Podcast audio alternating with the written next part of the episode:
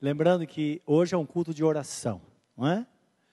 Assim nós o denominamos, porque é um tempo que nós estamos aqui para orar, para colocar diante de Deus as nossas necessidades, para orar uns pelos outros, para alcançar aquele propósito que temos no nosso coração, crendo que Deus também tem muitos planos para as nossas vidas. Está escrito que nenhum dos seus planos poderá ser frustrado. Então, nosso Deus, ele tem algo interessante para nós.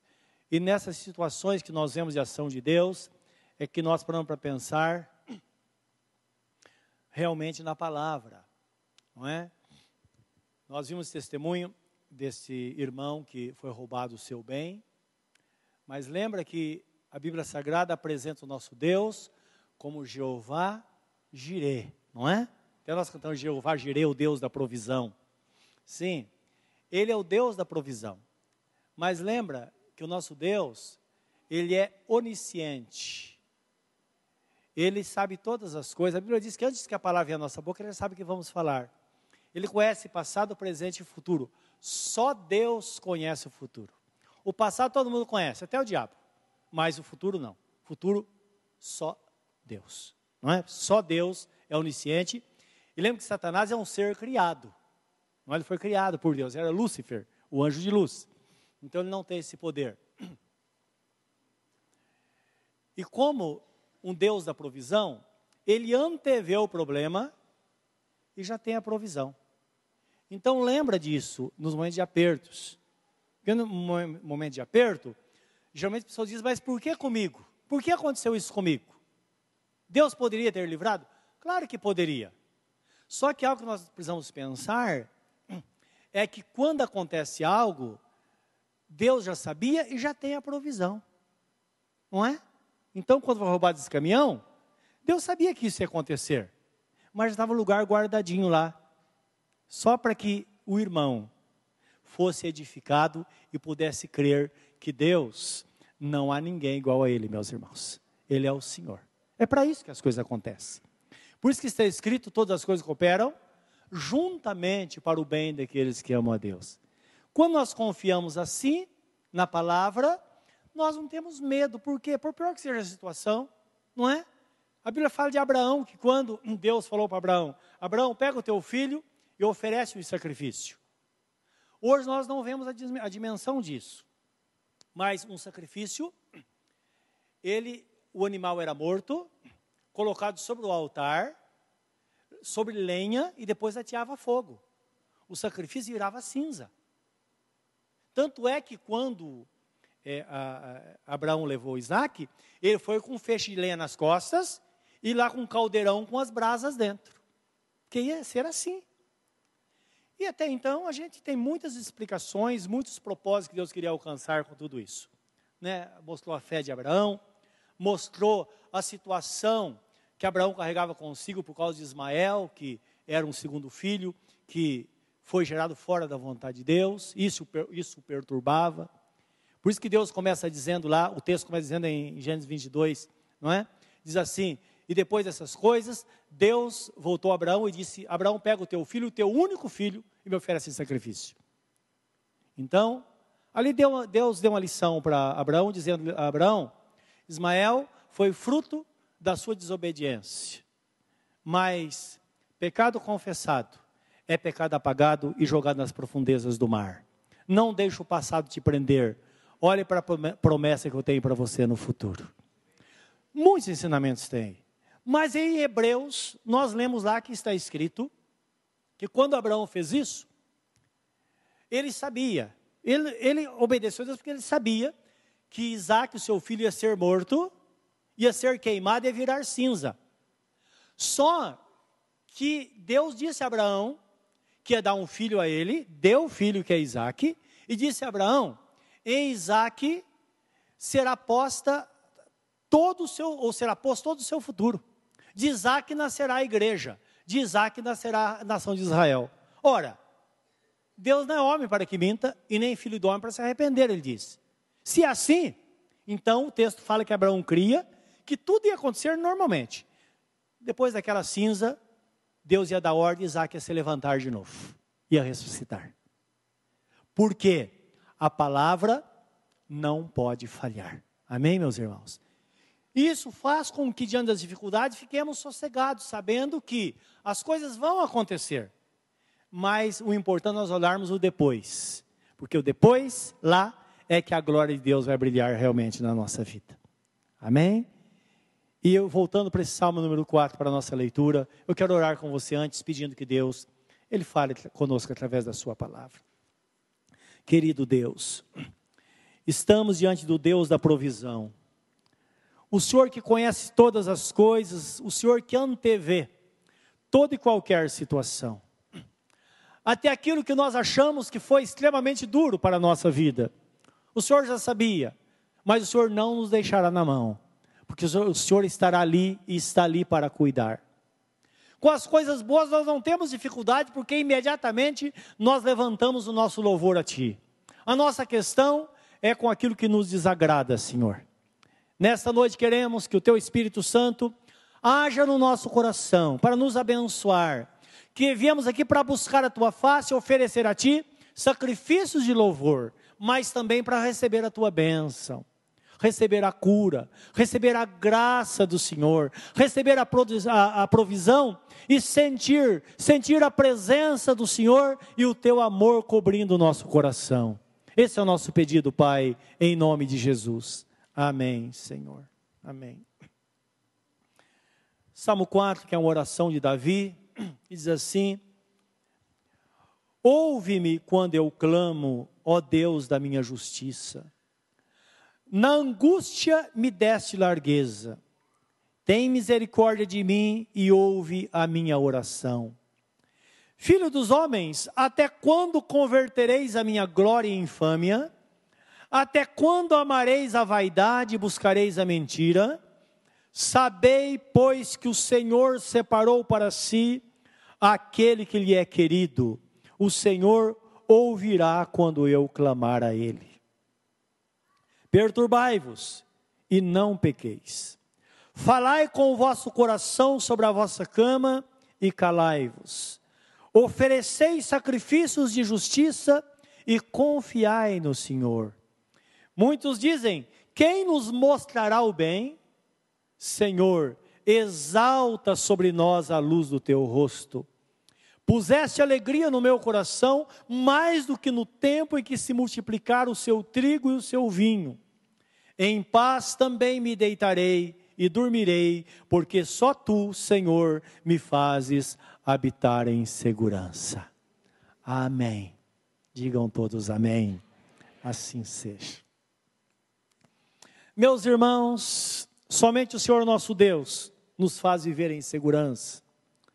Só quem nele crê de todo o coração é que pode viver e enfrentar a turbulência deste mundo, confiando no Senhor. Porque a confiança é essa, que por mais que as coisas aconteçam de forma que venha nos desagradar, nada vai fugir da vontade do Senhor na nossa vida, porque Ele sempre estará com Sua mão sobre nós. E uma coisa é certa, conforme no nosso texto, que uma situação em que, em que muita, em muitas vezes as pessoas param e deixam de produzir, nós que tememos ao Senhor, em meio à tribulação, em muitas ocasiões nós produzimos muito mais do que quando está tudo bem. Não é verdade? A alegria é maior, a confiança é aumentada no nosso coração, as coisas dão certo, porque ou dão certas, porque o nosso Deus, ele está de fato nos abençoando. O Salmo 91, 4 diz assim: todos conhecem bem o Salmo 91. Ele te cobrirá com as suas penas, e debaixo das suas asas estarás seguro. Jesus, ele faz alusão a esse salmo, lá no Novo Testamento, quando ele fala com o povo de Israel: Quantas vezes eu quis te ajuntar, como a galinha junta os pintinhos debaixo das suas asas, mas tu não quiseste. Isso mostrando que, de fato, o anseio de Deus é trazer todos para junto de si, assim como a galinha, não é? Ajunta os pintinhos debaixo das suas asas. Essa foi a alusão que Jesus fez a esse salmo, mostrando esta segurança, o carinho, a proteção que temos na presença do Senhor nosso Deus. E o salmo que nós vemos diz assim: começa dizendo: Ouve-me quando eu clamo, ó Deus da minha justiça, na angústia me deste largueza. Então, largueza que significa suprimento. Que você tem uma necessidade que carece do, do suprimento, mas as outras áreas da sua vida estão protegidas, estão supridas, não é? E é muito interessante isso. Certa vez uma pessoa chegou a mim e disse: Pastor, eu estou tendo uma dificuldade tão grande, porque nós temos uma dificuldade muito grande no nosso relacionamento. Uma esposa está falando, ela e o marido, os dois servos do Senhor. E ela disse: Mas engraçado, tudo está indo bem em todas as áreas. E às vezes nós chegamos na igreja, nós sentimos tanta presença de Deus, nós cantamos, nós, nós temos uma plena comunhão com Deus. Ela dizia: Eu me sinto, nós nos sentimos culpados porque eu, particularmente, disse ela, me sinto uma hipócrita. Parece que eu não estou vivendo aquilo que deveria viver como crente. Eu disse, irmã, aí está o entendimento. Vocês estão passando por um período de turbulência, mas a relação de vocês com Deus está sendo preservada. Porque o nosso Deus é assim. Porque se tudo caísse por terra, quem resistiria? É isso que mostra o texto sagrado. Às vezes está passando por uma situação financeira muito difícil, mas as outras áreas da vida estão debaixo do controle de Deus, até que Deus venha e resolva o seu problema. Não é isso, não é maravilhoso? É isso que mostra o servo de Deus, Davi, ele fala aqui nesse salmo quando ele começa. Agora, meus irmãos, a quem o nosso Deus dá largueza? Na angústia. Porque aqui está falando em largueza na angústia. Não largueza quando está indo tudo bem. Porque largueza quando indo tudo bem, o mundo tem. Agora eu quero ver a pessoa ter paz e sorrir em momentos de angústia. É alguém falar como Jó falou. Quando trouxeram notícia ele dizendo: Olha, deu um pé de vento, caiu lá o galpão sobre os seus filhos, todos eles morreram. Aí que eu quero ver. Satanás esperava que Jó ia amaldiçoar a Deus, porque Satanás disse para Deus: Ele vai te amaldiçoar. Mas Jó disse: Ele pensando um pouco naquela situação, ele disse: Deus deu, Deus tirou, louvado seja o nome do Senhor. E Satanás foi testando em todas as áreas. E tudo o que aconteceu quando ele perdeu todos os bens, ele disse: Deus deu, Deus tirou. Quando não tinha mais nada, ele diz: O que importa? Eu não saí do ventre da minha mãe e voltarei para a eternidade sem nada. E nisso ele glorificou o nome do Senhor, porque nisso está a essência da vida. Quando nós percebemos que a nossa vida, ela vale mais do que as coisas que nos ocupam diariamente, não é? Muitas vezes nós perdemos muito tempo com coisas insignificantes. Por isso que o texto nos mostra aqui que aquele que tem largueza é justamente aquele que não ama a vaidade. O texto fala. Porque vaidade são coisas muitas vezes importantes para a nossa vida, mas ao mesmo tempo elas se tornam banais porque nós podemos viver sem elas. Está falando, meus irmãos, de coisas passageiras que está à nossa disposição, porém, se elas forem tiradas, a nossa vida continua igual, não é? Você tem um carro, um belo carro, ele é roubado, você não tem seguro e esse carro não é devolvido. Geralmente não acontece com os crentes, porque os que têm seguro vai ter o bem pago. Os que não têm, geralmente acontece aconteceu com esse irmão, não é que testemunhou, que Deus guarda, porque Deus é fiel. Nós sabemos isso, muitos casos têm acontecido na igreja de Deus. Mas digamos que não aconteça. Ora, você não nasceu andando de carro, nasceu? Ora, você não pode ter um carro? Compra uma bicicleta. Se não pode ter bicicleta, anda a pé ou de ônibus. Não é verdade? Então nós precisamos entender que nós temos condição de viver na presença de Deus em paz mesmo quando nada está indo bem, nós podemos ter largueza. Não é verdade? É isso que nos mostra a palavra. E aquele que é abençoado é justamente aquele que não está preso às coisas materiais. O texto ainda fala sobre aquele que busca a verdade, que ele não anda à busca ou em busca da mentira. Agora lembra, meus irmãos, que quando a Bíblia fala da verdade é algo muito profundo. Porque Jesus Cristo, ele nos ensina, em João capítulo 8, versículo 31 e 32, diz que ele falava aos judeus que criam nele, não é? Se vocês permanecerem nas minhas palavras, verdadeiramente sereis meus discípulos, e conhecereis a verdade, e a verdade os libertará. Então é verdade que vai, que vai libertar. E o que é a verdade nesse sentido? É a palavra, o que é a pergunta de Pilatos para Jesus: o que é a verdade? Não é? A verdade é a palavra escrita, aquilo que Jesus deixou escrito, o caminho para nós vivermos em paz na presença dEle, que muitas vezes este caminho é diferente do caminho trilhado pelo mundo, não é? Muitas vezes nós temos que fazer algo, outra hora Deus fala, espera em mim, você não pode fazer nada. É assim.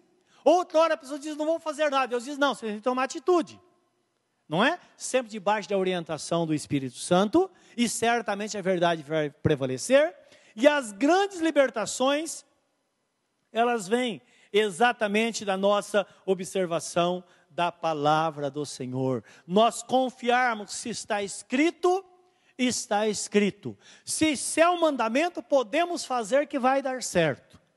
Se Deus não mandou, então é melhor esperar. Isso é muito importante. Por isso que Jesus, de uma forma enfática, ele fala várias vezes na Bíblia Sagrada esta palavra, e é citada de forma com alguma diferença em todos os evangelhos, quando ele diz: se alguém quiser ganhar a sua vida, acaba perdendo. Mas se alguém estiver disposto a perder, acaba ganhando. Porque tem situação que, humanamente falando, nós temos que fazer assim, porque todo mundo faz. Só que Deus diz: não faça assim, vai por outro caminho. Então é melhor ir pelo caminho indicado por Deus, mesmo que pareça difícil, meus irmãos. Mas está escrito na Bíblia Sagrada, Salomão fala: os teus caminhos são caminhos de delícias e todas as tuas veredas paz. Outra vez ele diz em Provérbios: reconhece-o em todos os teus caminhos, porque ele endireitará as tuas veredas. Vereda é um caminho estreito. E, o, e, a Bíblia fala que às vezes ela é estreito e tortuoso. Mas é um caminho de paz, porque quando estamos voltados para Deus, as nossas veredas são endireitadas diante do Senhor. E foi pensando nisso que Jesus Cristo disse: Porfiai por entrar pelo caminho estreito, porque largo é o caminho que conduz para a perdição, e muitos entram por ele. Agora, estreito é o caminho que conduz para a vida. Só que tem uma coisa: você entra por este caminho e você vai chegar lá, não é? Na presença do Senhor, porque Ele prometeu. E nós olhamos na Bíblia Sagrada, no decorrer de milhares de anos, homens e mulheres que viveram nesta fé. E se você ler no capítulo 11 de, de Hebreus, você vai ver lá que fala sobre os heróis da fé. Pessoas que começaram e terminaram, pessoas que venceram, são testemunhas que nós devemos pensar nelas e saber que se elas venceram, em meias dificuldades, em meias fraquezas, nós também venceremos, porque está escrito que não temos um sumo sacerdote que não possa compadecer das nossas fraquezas, mas um que em tudo foi tentado, porém sem pecado, e por causa disso podemos muito bem nos achegar a Ele, para que nele alcancemos vitória em ocasião oportuna, isto é, hoje, no momento que estamos precisando. Então, esta é a palavra de Deus. O que nós vemos ainda que tem largueza no Senhor, no momento de angústia. Aquela pessoa que tem consciência de que é amado por Deus. Versículo 13 diz assim, do Salmo: Sabei, pois, que o Senhor separou para si aquele que lhe é querido. Então, se você é uma pessoa que anda nos caminhos do Senhor, lembra que você é uma pessoa amada por Deus é importante isso porque nós não temos nenhuma dificuldade em citar João 3,16, que diz que Deus amou o mundo de tal maneira que deu o seu único filho, para que todo aquele que nele crê não pereça, mas tenha vida eterna. Você tem dificuldade em crer nesta palavra? Claro que não. Porque assim como eu e você vivemos longe do Senhor, e de uma forma tão milagrosa Ele transformou a nossa vida e nos acolheu no momento de angústia. Porque a maioria de nós se aproximou de Deus em tempos de, em tempos de angústia, não é verdade? E fomos amparados pelo Senhor. Então não temos dificuldade de entender que aqueles que ainda não estão no caminho são pessoas amadas por Deus. Por quê? Nós tivemos a experiência porque fomos acolhidos por Ele. Então, essa não é a questão. A questão é: o que Deus quer é que o crente entenda que nós somos amados por Deus lá atrás, quando não estávamos com Ele. Hoje somos amados por Deus, e hoje estamos presos neste amor. E a Bíblia nos fala em Romanos 8, 31 e 39, eu queria ler com você esse texto. Esta é a consciência que Deus quer que todo crente tenha. Isso, meus irmãos, é muito importante em momentos decisivos da nossa vida. Momentos em que nos sentimos às vezes desamparados, às vezes nós nos sentimos desnorteados por algum momento, e Satanás ele trabalha dia e noite para fazer com que o crente entre em desespero. Lembra que está escrito: o diabo, vosso adversário, ande de redor de vós, rugindo como leão, tentando a quem possa tragar o qual resistir firmes na fé, sabendo que as mesmas aflições acontecem com vossos irmãos no mundo inteiro. Todo crente passa por essa situação, hora ou outra, pensar, puxa vida, o que está acontecendo comigo? Aí não sabe o que fazer, começa a vasculhar a vida. Puxa, mas já que estou fazendo alguma coisa errada. Aí procura ver que está lavado e remido pelo sangue do Cordeiro. Não basta começa a olhar para trás, antes da vida cristã, e começa a lembrar de fatos que ocorreram lá. E pensa: será que eu estou pagando por aquilo? Não é assim? O diabo faz isso, meus irmãos. Nós precisamos nos apegar à palavra, aquilo que está escrito a nosso respeito. Nós vivemos atualizados. Por isso que a Bíblia Sagrada fala: as coisas velhas já passaram, e eis que tudo. Cuidado com isso. Cuidado, porque muitos crentes são enganados, tanto é que tem por aí. Até muitas pessoas no meio cristão, de tempo, tempo, em tempo em tempo, passa ondas, que são chamadas de ventos de doutrina, não é? Ventos de doutrinas porque tem alguma verdade, mas tem uma mentira por trás, não é? Pessoas tentando fazer cura interior e regressão para vasculhar o passado. Por que as pessoas fazem isso? É exatamente porque não confia na palavra que está escrito que qualquer defunto que for exumado, não importa o tempo que ele seja exumado, pode ser três anos, vinte anos. Se for exumar um defunto, vai cheirar mal, vai ou não vai? Por isso que Deus diz: não mexa no seu passado. O seu passado está nas profundezas do mar caiu no mundo do esquecimento. Eu sou um Deus de coisas novas. Eu fiz de você uma nova criatura. Viva do presente para o futuro e não permita que o passado atormente, atormente a sua vida. Por isso que o apóstolo Paulo dizia: Eu não julgo ser perfeito, mas uma coisa eu faço: é que olhando para as coisas futuras, esquecendo do passado, eu prossigo para o alvo da soberana vocação de Deus. É o que Deus quer para nós, vemos muito melhor, não é verdade? Então, o que diz o texto aí em, em Romanos, deve estar aberto já, Romanos 8. Isso é uma palavra maravilhosa para as nossas vidas, meus irmãos.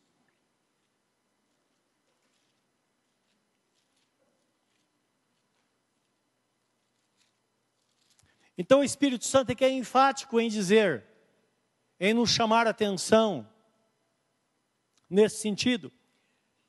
Então, se, o texto começa dizendo: Que diremos, pois, essas coisas? Que coisas?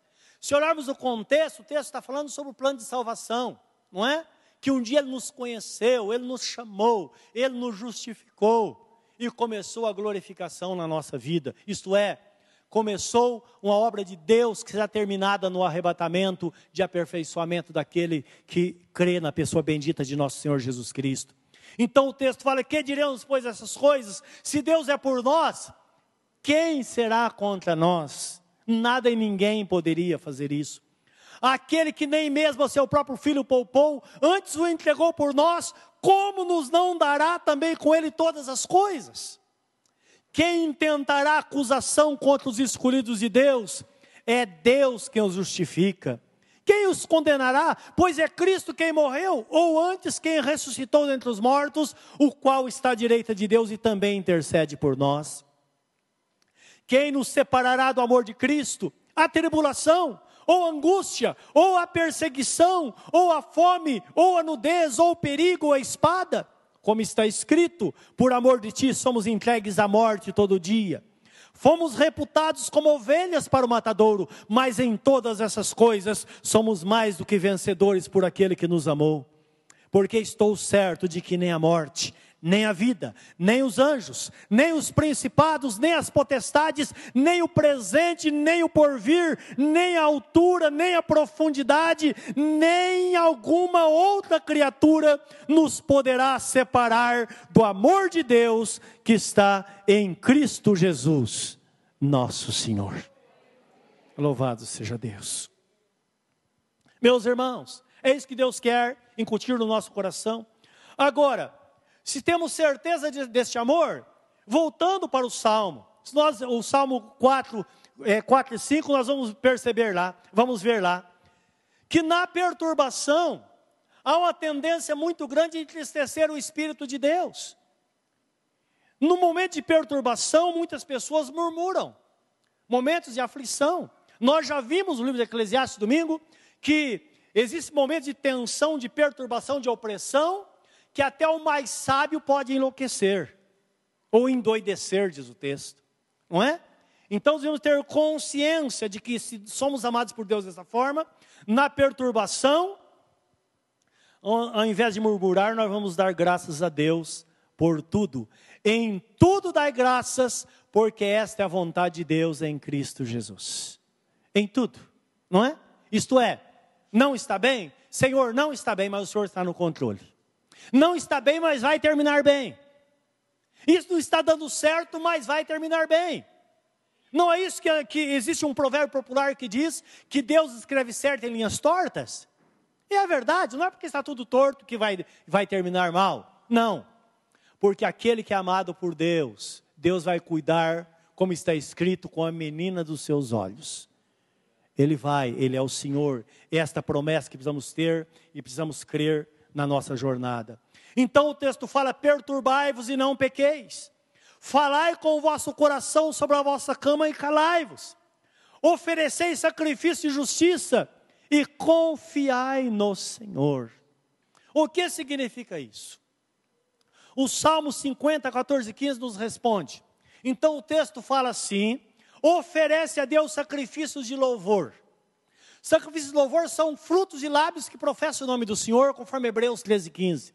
Oferece a Deus sacrifício de louvor quando nós cantamos louvores, nós falamos palavras que exaltam o nome do Senhor. Quando nós proclamamos que na pior situação, Deus está ali, Ele está presente. Então o texto fala: oferece a Deus sacrifício de louvor e cumpre para com o Senhor teu Deus os teus votos. Ah, eu prometi para Deus, quando eu fui batizado, eu vou servir ao Senhor de todo o meu coração, de toda a minha alma, por toda a minha vida, em qualquer circunstância. Mas agora a perturbação é tão grande, eu falo, quer saber de uma coisa? Eu até pensei em não voltar mais para a igreja. Eu pensei até nem orar mais, porque não resolve mesmo. É uma atitude errada. O que o texto fala? Oferece a Deus, Deus sacrifício de louvor e cumpre para com o Senhor teu Deus os teus votos. Está mal? Esteja na presença de Deus. Está bem? Esteja na presença de Deus. Às vezes você vai chorar, às vezes vai sorrir. Importante que tudo que for feito, faça-se aos pés do Senhor. É isso que vai funcionar. Então, cumpra com o Senhor Deus os teus votos, os teus votos. E o texto continua dizendo: invoca-me na angústia e eu te responderei, diz o Senhor, e tu me glorificarás, isto é, dentro do propósito divino, meus irmãos, quando você estiver num grande problema, tenha certeza que você é a pessoa amada por Deus e nada pode separar deste amor. Há um grande problema, mas a noite vai amanhecer, o sol vai brilhar de novo, você vai voltar a sorrir e você certamente terá um grande testemunho. É isso que Deus espera de nós. E esse é o desejo do nosso coração. Mas lembra que o inimigo, ele trabalha para que essas coisas não aconteçam em nossa vida. Portanto, permaneçamos firmes com o Senhor. Agora, quando as pessoas colocarem a sua fé em dúvida, como diz o, o, o versículo 6 do Salmo que nós lemos, precisam dizer: onde está o seu Deus? Que você vive na igreja. Você não deveria passar, passar por esse problema?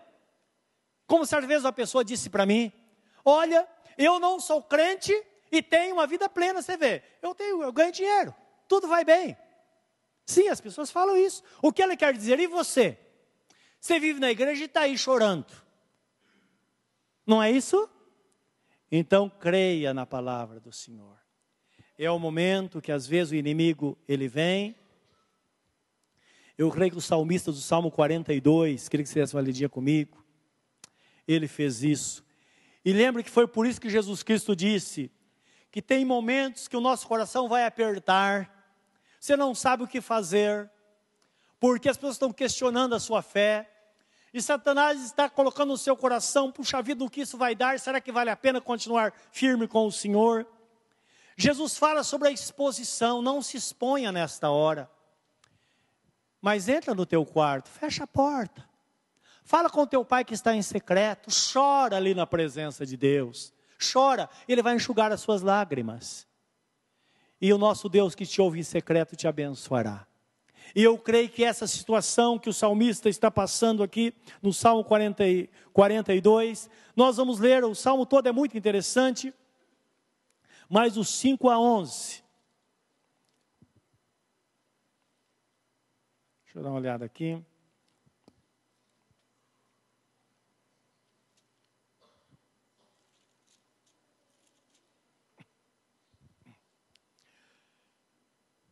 Por que estás abatida, ó minha alma? E por que te, te perturbas dentro em mim? Espera em Deus, pois ainda o louvarei na salvação da sua presença. Por que, que ele fala isso, meus irmãos? O crente que está em comunhão com Deus, ele sabe disso. Que no seu espírito, seu coração, ele está firme, como está voltado para o Senhor. Mas ele luta contra os pensamentos, não é verdade? A alma Nela, a alma é a nossa expressão, que está nos nossos pensamentos, aquilo que nós sentimos, aquilo que às vezes nós falamos, não é? O nosso intelecto. O nosso espírito testifica com o espírito de Deus e o de Deus com o nosso, de que nós vamos vencer. Mas o pensamento vem, e se? E se for diferente? Não é verdade? Por isso que o salmista ele fala consigo mesmo: Por que te abates, ó minha alma? Por que te perturbas dentro de mim? Espera em Deus. Espera em Deus. Porque ainda o louvarei na salvação da sua presença. Ó oh, meu Deus, dentro de mim a minha alma está abatida. Portanto, me lembro de ti desde a terra do Jordão e desde o irmão e desde o pequeno monte. Um abismo chama outro abismo. É quando algo dá errado, você pensa que vai melhorar, acontece outra coisa, pior ao ruído das tuas catadupas ou das tuas ondas.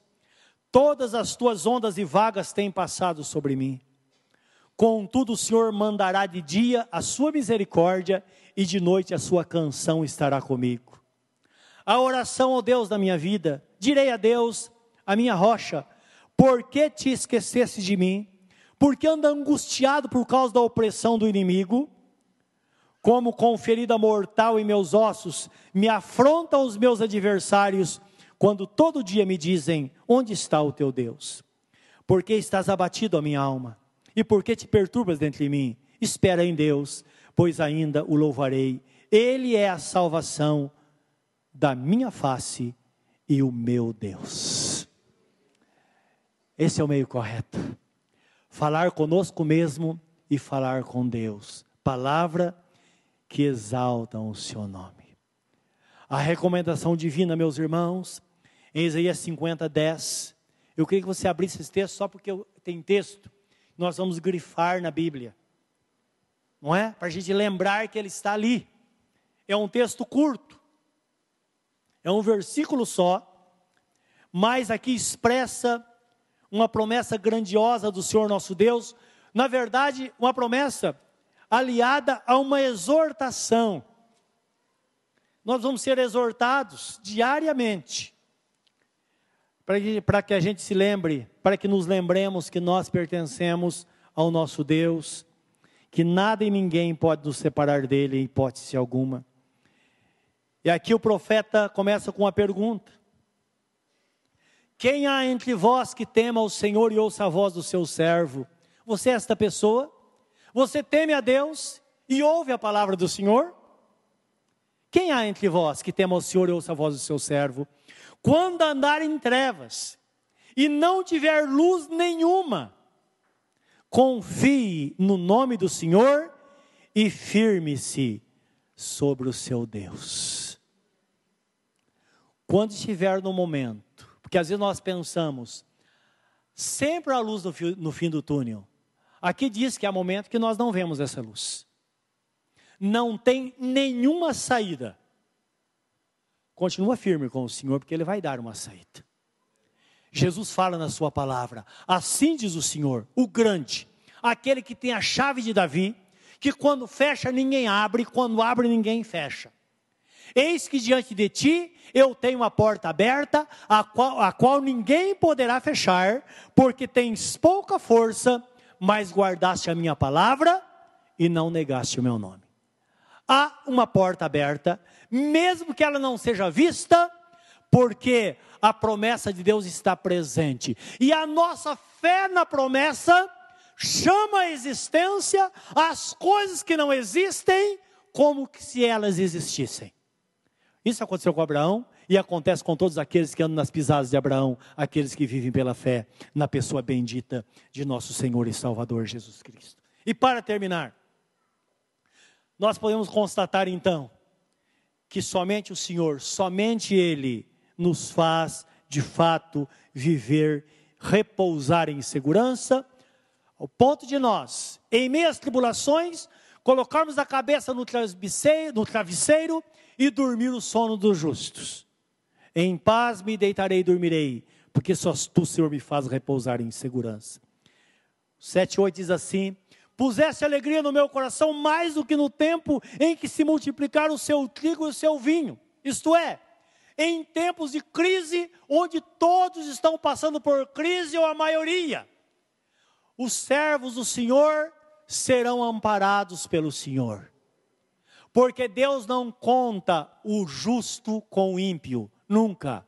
Aquilo que atinge todo mundo, o servo de Deus vai estar guardado daquela situação.